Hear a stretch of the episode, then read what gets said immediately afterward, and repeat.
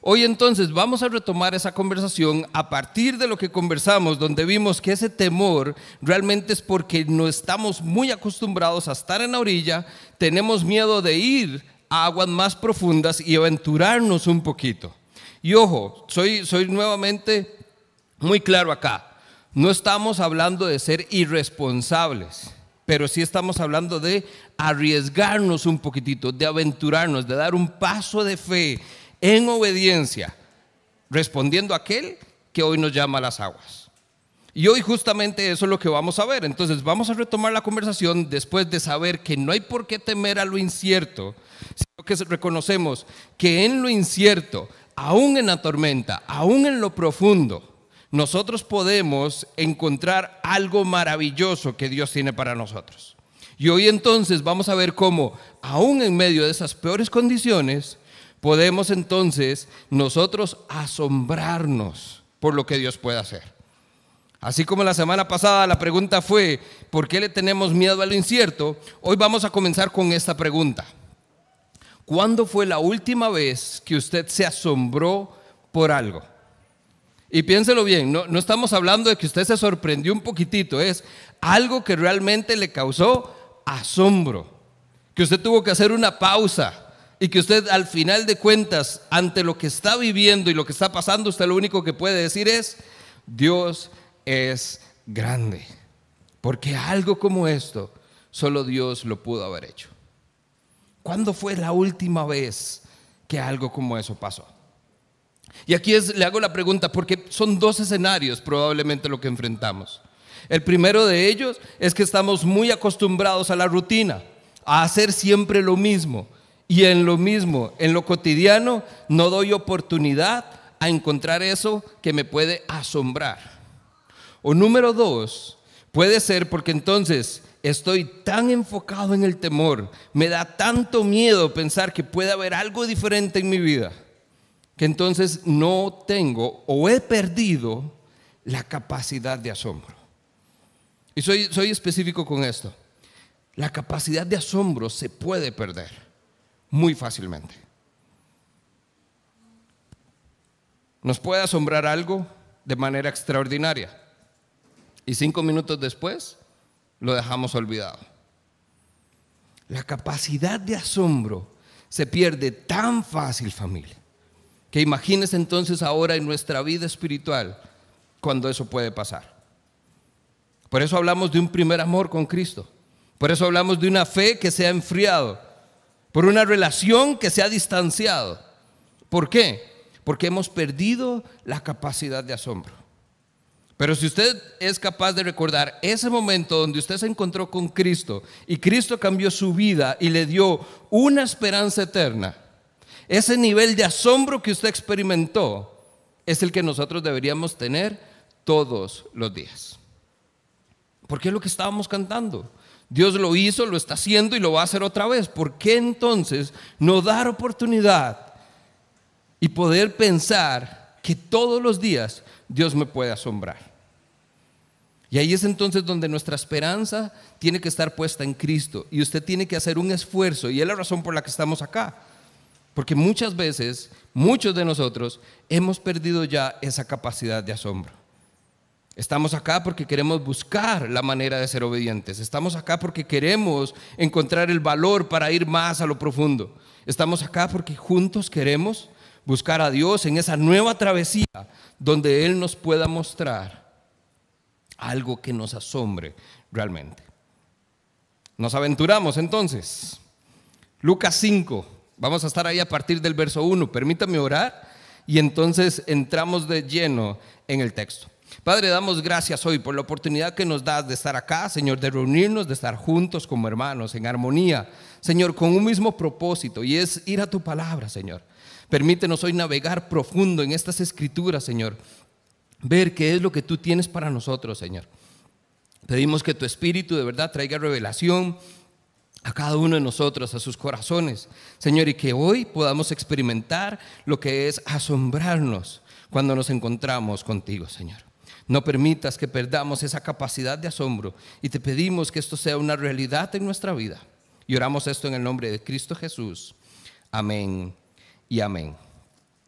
Hoy vamos entonces a estar en Lucas 5, una historia que quizás es conocida, pero quiero que entonces veamos algunos detalles específicos que nos pueden demostrar cómo todavía hoy podemos asombrarnos por lo que Dios hace.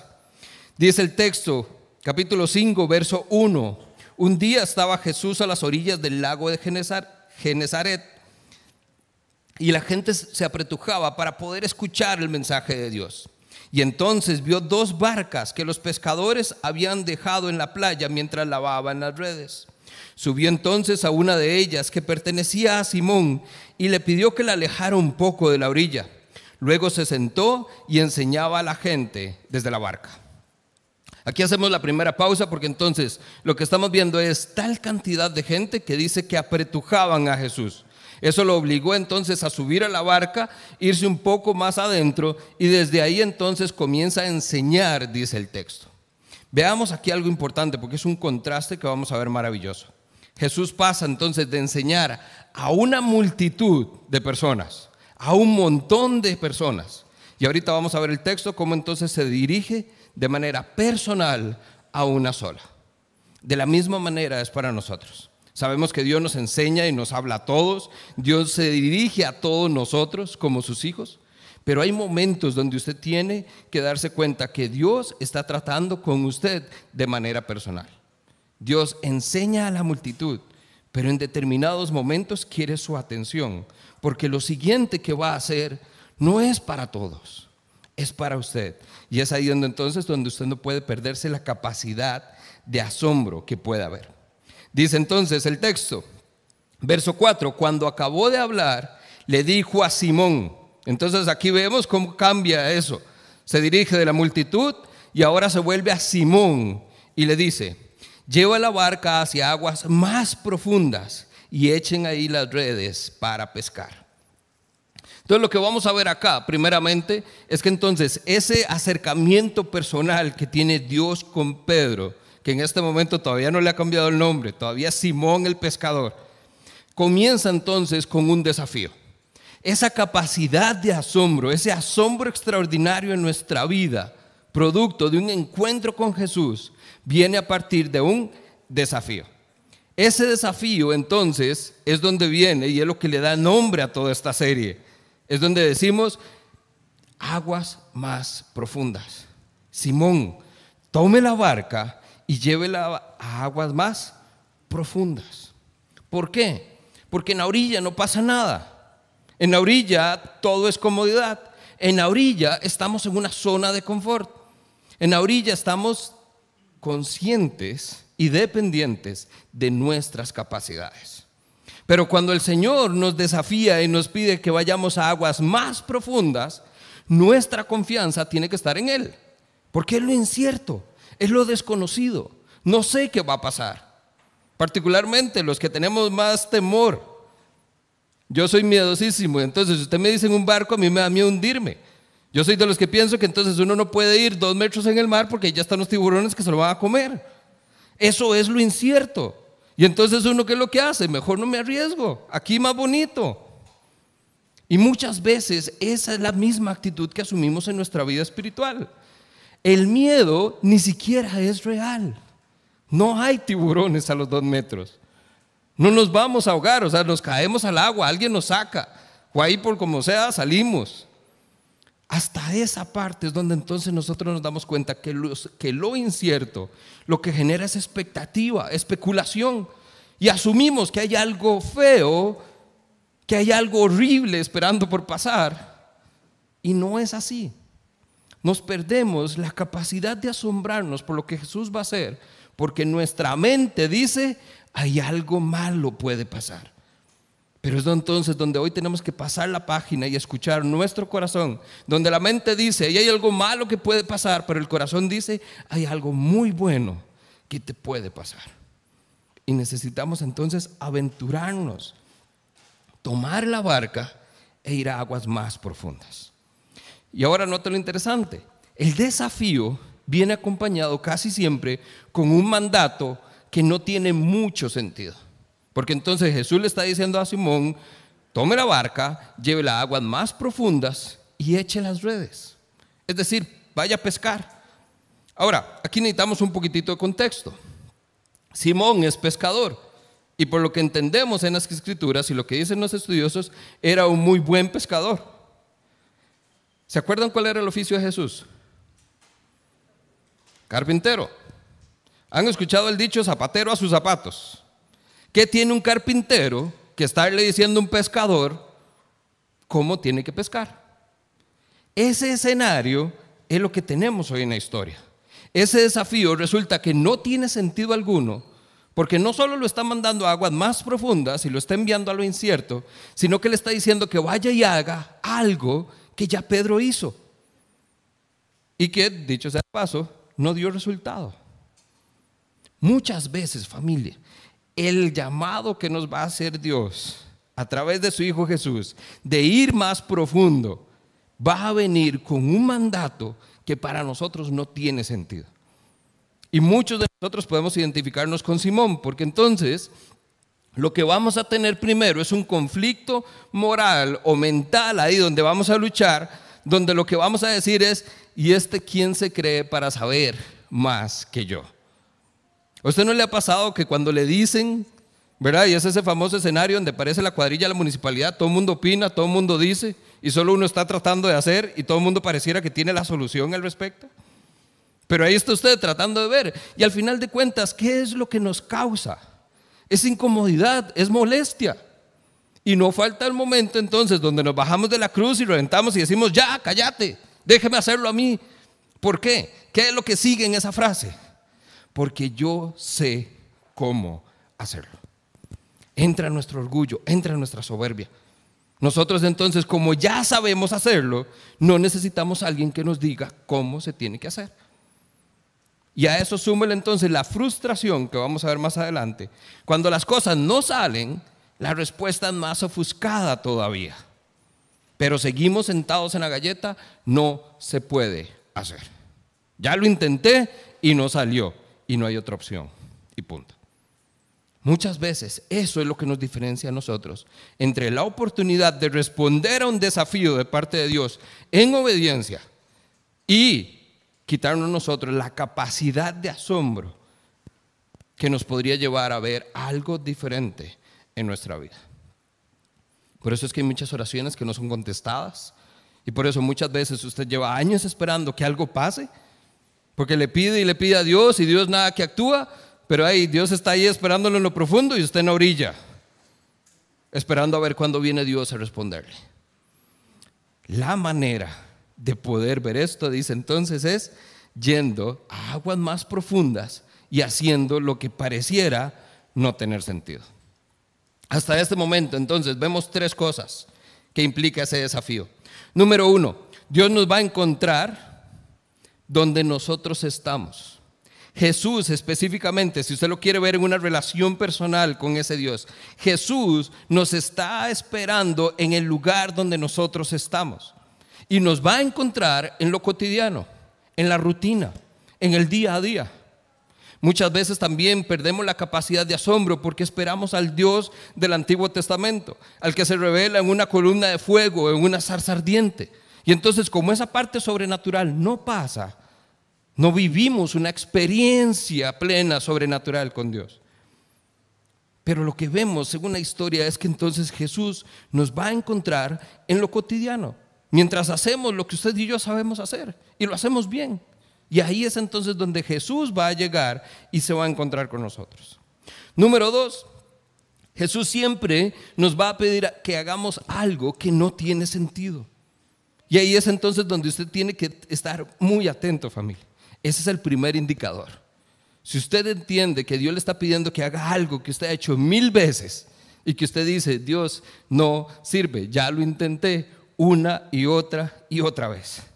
Créame, ese es el escenario perfecto para que algo nos pueda asombrar. Porque cuando usted espera lo sobrenatural de una manera extraordinaria, no causa tanto asombro o el asombro es pasajero.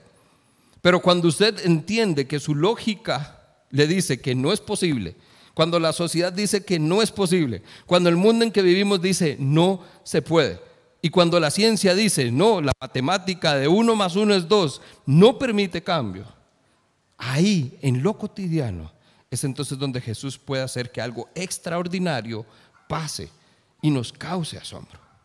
Y número tres, Jesús siempre nos va a sacar de nuestra zona de confort. Este tipo de encuentros no suceden en la orilla, mientras usted y yo estamos ahí haciendo castillitos de arena y chapoteando, en el agua. Esto va a suceder cuando nos atrevemos a responder en obediencia a una invitación que hace Jesús, que es un desafío en realidad, de tomar la barca e ir más profundo. aguas más profundas, a lo incierto Ahí es donde entonces Jesús nos va a encontrar. Y esto es justamente lo que vio Pedro. Veamos entonces la respuesta. Dice, verso 5, Maestro, hemos estado trabajando duro toda la noche y no hemos pescado nada. Le contestó Simón. Dos cosas acá. Uno, vean, y eso es lo que hablábamos la semana pasada. Muchas veces, estando con Jesús, sabiendo quién Él es, y lo que Él es capaz de hacer, muchas personas no le reconocen. ¿Se acuerda que lo vimos la semana pasada? Por eso buscábamos la capacidad de reconocer a Jesús por quien Él es. No solo por nombre, no solo por referencia, no solo por lo que hace, sino realmente un encuentro personal. A este momento el texto dice maestro. Pedro, Simón, está reconociendo a Jesús como su rabí solamente. Todavía no lo ha reconocido como el Mesías, como su Salvador. Nada más lo está reconociendo como alguien que le está enseñando. Y a este punto, Pedro ya lleva con Jesús alrededor de un año y algo, conociéndolo, sabiendo qué es lo que hace, escuchándolo, pero no le ha reconocido. Solo le dice, maestro, nada más. Y lo segundo, en la respuesta de Pedro, que nos puede asombrar a nosotros, Pedro habla en absolutos. Hemos pasado toda la noche y no hemos pescado nada. No fue que pasamos un ratito y pescamos un poquito. Toda la noche pasamos pescando y no recogimos nada. Son absolutos. No hay oportunidad. Pedro le está diciendo ahí a Jesús, no se puede. Yo puedo echar las redes, pero no va a salir nada. Créame, ya lo intenté una y otra vez y no pescamos nada.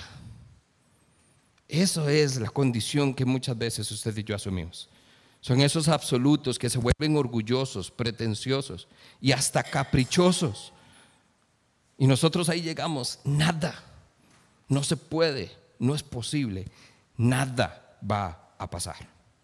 Y usted y yo entonces ahí, ¿qué es lo que nos muestra? Perdimos la capacidad de asombro. No le dimos oportunidad a Dios de que nos asombrara. Sin embargo, es lo interesante. Vea cómo termina el verso 5. Pero, y estos son de los peros importantes en la Biblia. Nada va a pasar. Pasamos toda la noche y no pescamos nada. Pero, como tú me lo mandas, echaré las redes, dijo Simón. La Reina Valera me encanta porque dice, más en tu palabra, echaré las redes. Y ahí es entonces donde muchas veces vemos la, respuesta y la diferencia en esa respuesta en obediencia a la que usted y yo asumiríamos. Porque no estamos confiando simplemente a ciega, no es de voy a hacerlo por hacer. Mas en tu palabra, dijo Simón, echaré las redes. Obviamente Simón tiene a Jesús ahí al frente. Y muchos dirían, ah, es que si Dios yo lo tuviera ahí y, y lo viera y él me hablara, sería diferente. Familia, ¿y entonces dónde dejamos el Espíritu? Ese mismo Dios está con usted. Y es esa voz que usted escucha y que puede sentir en su corazón y usted sabe que es Dios hablándole. Ese nivel de confianza es lo que usted tiene que trasladar a su palabra. Pero si usted no lee la Biblia, si usted no va a las escrituras, si usted no escudriña lo que este libro dice, usted no lo va a conocer. Y por eso para nosotros muchas veces el desafío de ir a lo incierto no tiene sentido. Porque está nuestra confianza en nuestra capacidad. Pero Simón dijo, la respuesta en obediencia vino por la confianza en, las palabras de Jesús. Mas en tu palabra, Señor, echaré las redes. Va notando ya entonces dónde están los pequeños cambios que debemos hacer en nuestra vida. Hay que confiar más en lo que dice la palabra de Dios. Hay que confiar más cuando Cristo nos habla y nos pide que hagamos algo, aunque no tenga sentido. Porque ahí es donde entonces podemos abrir la puerta o a la posibilidad de asombrarnos. Verso 6 dice, y así lo hicieron. Y recogieron una cantidad tan grande de peces que las redes se les rompían. Ese es el asombro. Vea que pasó algo diferente. Y no solo pasó algo diferente, no solo lograron pescar, sino que dice que esa pesca era tan grande que se rompieron las redes.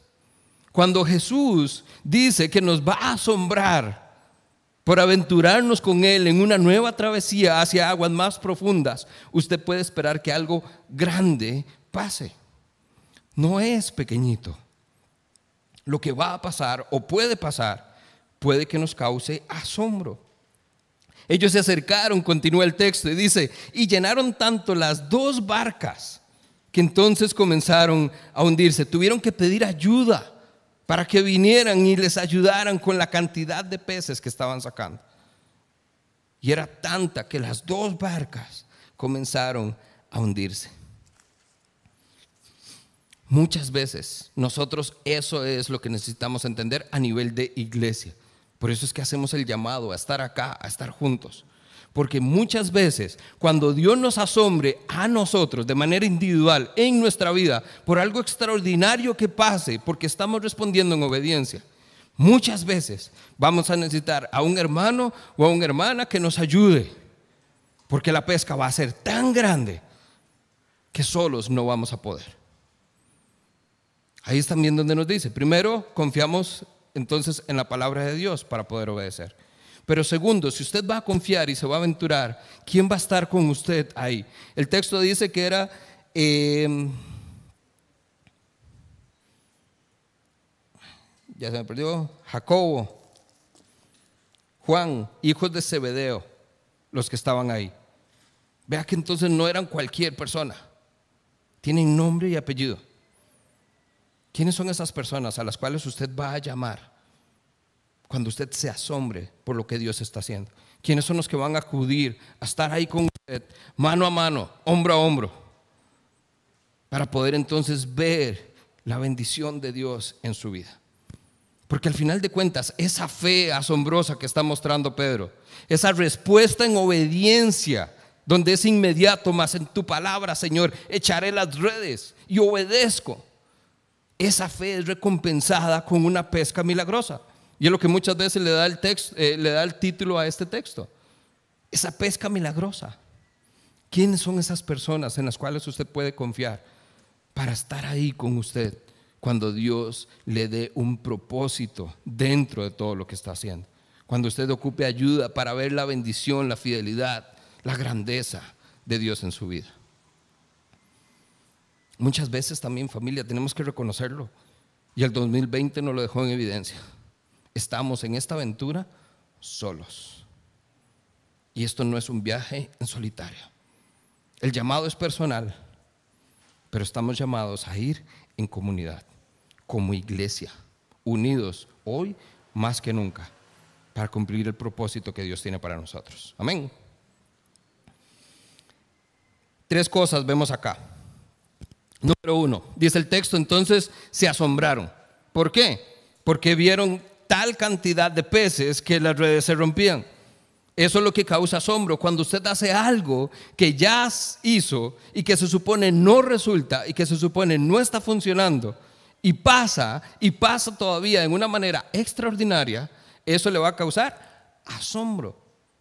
Y no solo Simón, los que estaban con Simón los que estaban ahí fueron testigos de esto y eso causa asombro. Y ese asombro puede quedarse simplemente en, wow, vea qué montón de peces. Pero, y aquí es entonces donde abro un poco la gama, vea también lo que puede pasar. Eso puede causar adoración. Usted puede quedarse nada más, Dios hace algo extraordinario en su vida y usted dice, wow, esa no la vi venir. Qué increíble. O, vea lo que dice el texto, verso 8. Al ver esto, Simón Pedro cayó de, de rodillas. ¿Qué significa caer de rodillas, familia? ¿Cuándo ha caído usted de rodillas?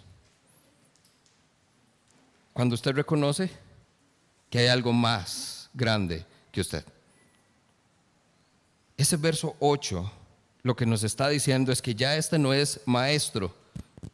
Ese maestro es ahora mi Señor y Salvador. Ese es el Mesías prometido. El asombro me puede entonces llevar a mí a ser capaz de adorar a Dios por lo que Él está haciendo en mi vida. Algo que no muchas veces hacemos. Vea que entonces cuando todo está mal, todos pedimos y oramos con fervor, ¿verdad? Pero ¿cuántos entonces tomamos tiempo cuando las cosas resultan para dar gracias a Dios por lo que pasó? Muchas veces la respuesta viene es y lo damos por sentado. Por eso es que perdemos la capacidad de asombro. Lo damos por sentado. Yo oré Dios y Dios tiene que responderme. Y cuando pase, genial, ya yo se lo pedí y sabía que lo iba a hacer. Eso no es asombro. Ahí no hay adoración. Ahí lo que hay es simplemente soberbia, pensar que las cosas van a pasar como yo espero y quiero. Pero cuando usted está en una posición en lo incierto, donde usted no puede confiar en nada más que en la palabra de Jesús y creer que algo va a pasar con eso, cuando realmente pasa y lo imposible se hace posible, usted no solo se asombra, sino que la, la reacción inmediata, se lo va a ver, es adorar a Dios. Y aquí no estamos hablando de que es que son pasos, familia.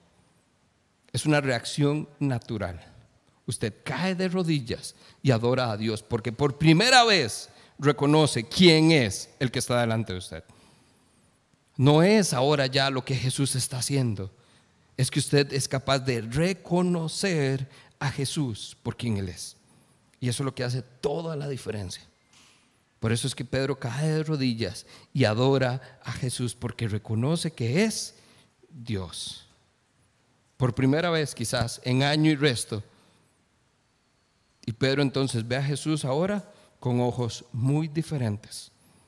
Y todo producto del asombro que vino a su vida cuando lo imposible se hace posible. Pero no queda ahí nada más. La respuesta de Pedro continúa el verso 8, dice, apártate de mí, Señor, soy un pecador. Nota ahora cómo entonces es Señor y no Maestro. Ahí es entonces donde usted no solo reconoce a Dios y cae de rodillas, sino que el caer de rodillas en adoración es porque entonces Pedro reconoce quién es Jesús. También ahora reconoce quién es Él. Un Dios perfecto, amoroso, capaz de hacer lo imposible posible. Y aquí estoy yo con mi pecado. Insignificante. No soy nada ni nadie. Eso es el arrepentimiento. Pedro entonces no solo se asombra, Pedro no solo adora, sino que Pedro entonces reconoce que debe arrepentirse. Reconoce que entonces si Jesús es el Mesías, si es el Salvador, Él por ser pecador necesita de un Salvador. Es que no es una recomendación, no es si usted quiere, no es tal vez voy a pensarlo. Esto es automático y pasa todo en cuestión de segundos. Pero cuando usted ve la grandeza de Dios manifestada y revelada en su vida, usted inmediatamente dice, soy pecador, no lo merezco, pero necesito a ese Salvador. Esa es la diferencia entre saber quién es Jesús y reconocer quién Él es en mi vida. Casos similares. Puede irse al libro de Job, versículo 42 perdón, capítulo 42, versos 5 y 6. Job, usted conoce la historia quizás. Un hombre que llevó palo, un hombre al cual Dios permitió que le quitaran absolutamente todo. Lo tenía todo y lo perdió todo. Hoy solo le queda su fe en, en, Dios. Hoy solo le queda esa confianza de que puede hacer. Y era lo que Dios tenía. Este siervo no me va a fallar. Y aún así, en determinada ocasión, el temor, lo incierto, lo hace dudar. Pero inmediatamente Job reconoce su error. Job se da cuenta que no es así, que su confianza está en Dios y que ya eso es suficiente. Y vea lo que dice el texto entonces. La respuesta de Job es, de oídas había oído hablar de ti, pero ahora te veo con mis propios ojos. Eso es asombro. Ahora te veo, te había oído, pero ahora te puedo ver, dice otra versión. Y no queda ahí en el asombro. Dice el verso 6, por lo tanto me retracto de lo que he dicho y me arrepiento en polvo y cenizas. Cuando nos encontramos con ese Dios grandioso, lo único que podemos hacer es caer rendidos en adoración y además ver nuestra necesidad de arrepentirnos. Porque lo que probablemente hemos hecho hasta ese punto no es suficiente. El asombro nos lleva al arrepentimiento, familia. Y si perdemos la capacidad de asombro, vamos a perder la oportunidad de arrepentirnos. Y si no nos arrepentimos constantemente, no vemos la gracia de Dios. Alimentamos nuestro orgullo, nuestra soberbia y nos alejamos de esa condición donde todos los días me levanto y digo, necesito otra vez arrepentirme, necesito otra vez a Jesús en mi vida, necesito otra vez confiar en que alguien me va a salvar. El otro ejemplo está en Isaías, eh, verso 6, 5. Dice, entonces grité, ay de mí que estoy perdido, soy un hombre de labios impuros y vivo en medio de un pueblo de labios blasfemos. No obstante, dice el profeta, mis ojos han visto al Rey, al Señor Todopoderoso. Nuevamente, es la capacidad de asombro. Un profeta que escuchaba de Dios lo que tenía para su pueblo constantemente. ¿Cuántos días habían pasado donde el profeta Isaías recibía palabras de Dios pero hasta cierto punto, cuando decide en obediencia ir a aguas más profundas, es entonces donde lo ve por quien Él es. Dice, y estoy frente al Dios Todopoderoso, al Señor, a mi Rey. Pero no sin antes haber dicho, soy un hombre de labios impuros. Y era profeta. ¿Se da cuenta entonces? El arrepentimiento y el asombro van muy de la mano, familia. Van muy de la mano. Y si usted está y le pasa, y yo soy el primero, donde muchas veces pierdo esa capacidad de asombro por seguir confiando en mis propias fuerzas, por tratar de hacer las cosas en lo que yo sé, en lo que sé que funciona, en lo conocido, en la orilla, perdemos la capacidad de asombro. Ahí es entonces donde necesitamos entender que el asombro nos puede llevar al arrepentimiento, a reconocer a Jesús y entender quién Él es. Porque eso es lo que nos da oportunidad para ver que entonces somos pecadores y necesitamos de un Salvador. Y ahí yo le agregaría, y necesitamos desesperadamente de un Salvador. Muchas veces familia nosotros omitimos ese pequeño detalle. Pero esto no es una cuestión de que yo lo hice hace 15 años y gloria a Dios. Todos los días sus misericordias se renuevan, su gracia viene a nuestro alcance. Usted y yo estamos hoy aquí simplemente por la gracia de Dios. No nos levantamos enfermos de COVID o no estamos hoy muriendo en la cama de un hospital porque Dios es bueno y es grande. Es así de simple, es así de asombroso. Pero usted y yo nos levantamos y, uy, qué pereza. Bueno, ahí voy a bañarme, a ver. Y ahí venimos a regañadientes. Damos las cosas por sentado y perdemos muy fácilmente la capacidad de asombro. Por eso hoy mi invitación a ustedes es no pierdan la capacidad de asombro. Porque al asombrarse van a encontrar oportunidad de arrepentirse y de reconocer quién es Jesús en sus vidas. No al Jesús que leen, no al Jesús que escuchan aquí, no al Jesús de alguien más que me cuenta y me dice. Es a mí, Jesús, a mí, Señor. Al Mesías, a mi Salvador. Pero las cosas no quedan ahí, o muchas veces podemos dejarlas ahí incluso. Porque entonces si usted no ha tenido esa oportunidad, hoy es un buen momento para arrepentirse y para reconocer a Jesús como su Señor y Salvador. Pero también si usted está ahí y, lo tiene claro y sabe quién Él es, usted todavía entonces puede encontrar que Jesús igual nos lleva a lo profundo y nos da otra oportunidad. no solo de creer en Él, no solo de reconocer quién Él es, sino también de seguirle. Porque vea cómo termina la historia. Después de que se asombra, después de que Pedro le dice, apártate de mí, porque soy pecador, vea la respuesta de Jesús, verso 10. Jesús le dice a Pedro, no temas. Pero ¿cuál temor? Es que yo nada más le estoy diciendo que soy pecador. Sí, tranquilo, no temas. Hoy y a partir de hoy serás pescador de hombres. Vea lo interesante en el arrepentimiento, cuando entonces reconocemos que no somos nadie y que Dios es demasiado grande para nosotros, cuando podríamos encontrar no otra cosa más que la furia y la ira de Dios sobre nuestra vida, recibir el castigo que nuestro pecado merece. Y lejos de, caer todo eso sobre Simón, lo que recibe es, no temas, tranquilo, la palmadita en la espalda, no temas. Y ojo, recibe propósito para su vida. No hay castigo, no hay tranquilo, no pasa nada. No es siga su vida como si nada. Jesús le está dando propósito a su vida. Cuando usted entonces se asombra y se arrepiente y reconoce quién es Dios y lo grande que Él es, Dios también le da la oportunidad de revelarse a sí mismo y de revelarle un propósito para su vida y le dice a Simón, ahora serás pescador de hombres. Ahora, en contexto esto hay que entenderlo, porque esto lo único que hace es eco. Si usted se va a Marcos 1, que era donde estábamos la semana pasada, en el libro de Marcos, Marcos 1 comienza narrando la historia donde dice que Jesús va caminando y ve a unos pescadores, entre los que estaban Simón, y les dice, vamos, sígame, y los voy a hacer pescadores de hombres. Esta no es la primera vez que Pedro escucha esto, pero sí es la primera vez que lo escucha de su Señor.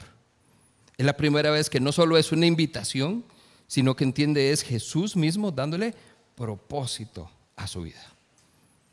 No perdamos la capacidad de asombro, porque nos puede llevar al arrepentimiento.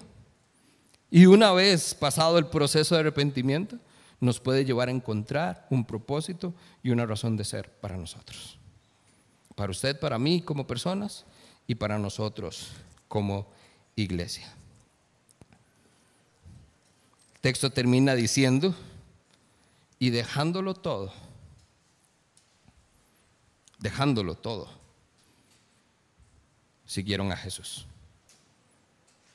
Este no solo Pedro, es Pedro, Juan, Jacobo, porque cuando Dios nos muestra esa capacidad de asombro y nos ve y nos muestra algo extraordinario, no solo nosotros lo podemos ver, hay otros que están alrededor nuestro que pueden ver ese asombro y nos va a revelar algo completamente asombroso. Y usted entonces no solo puede arrepentirse, sino que puede tomar la decisión de seguir a Jesús. Hoy la invitación es entonces, siga a Jesús. Pero para poder seguirle tiene que reconocerle como su Señor y Salvador. Porque usted no sigue a cualquier loco ahí que anda diciendo, vamos, aventúrese, vamos a lo profundo. Usted sigue a aquel que por convicción hoy le llama a las aguas.